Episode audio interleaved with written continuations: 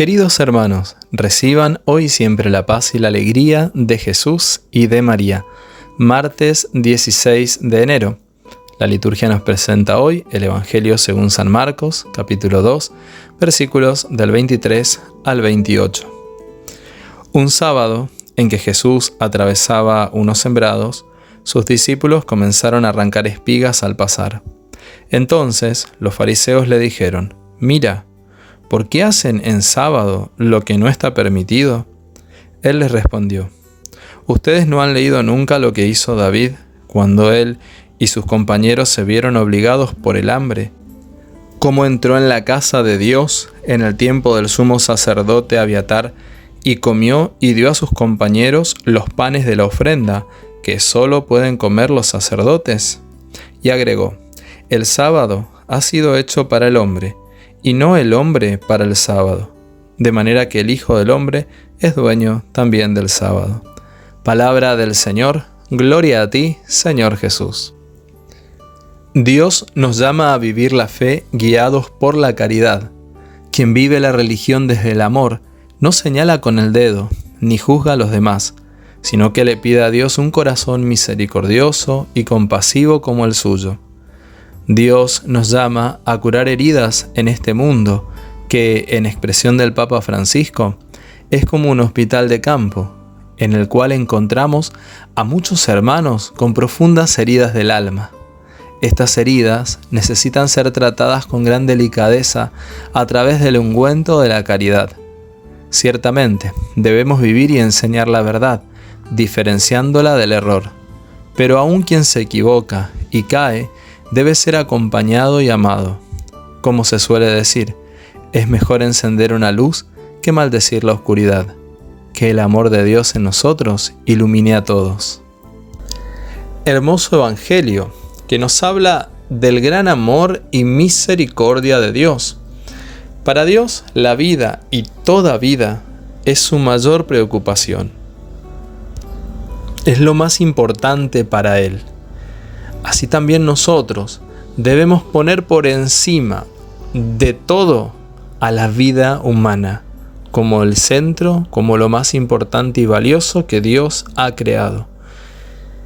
Y es lo que debemos preservar, cuidar y amar.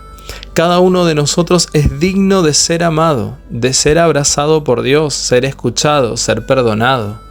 Cada uno de nosotros necesita ser acompañado, entendido y comprendido.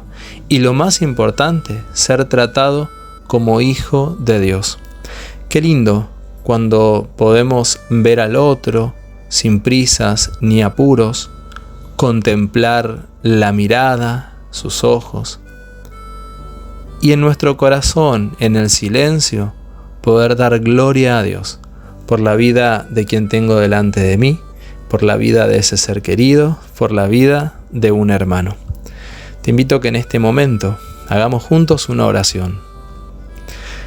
Amado Dios, quiero alabarte, adorarte y bendecirte. Quiero darte gracias, Señor, porque soy creado a tu imagen y semejanza. Te doy gracias, Dios, providente, porque me provees de todo lo que necesito. Me ayudas y consuelas en cada momento de mi vida me corriges con dulzura y amor, y me levantas con paciencia amorosa de cada una de mis caídas. Señor, tú no quieres que el pecador se condene y muera, sino que deseas que se salve y que sea restaurado y se sienta cobijado y abrazado en tu regazo misericordioso. Derrama, Señor, tu Espíritu Santo sobre nuestras vidas y que la unción que viene de lo alto renueve en cada uno de nosotros la gracia de ser hijos muy amados de Dios. Que así sea. Nuestra Señora de la Reconciliación ruega por nosotros.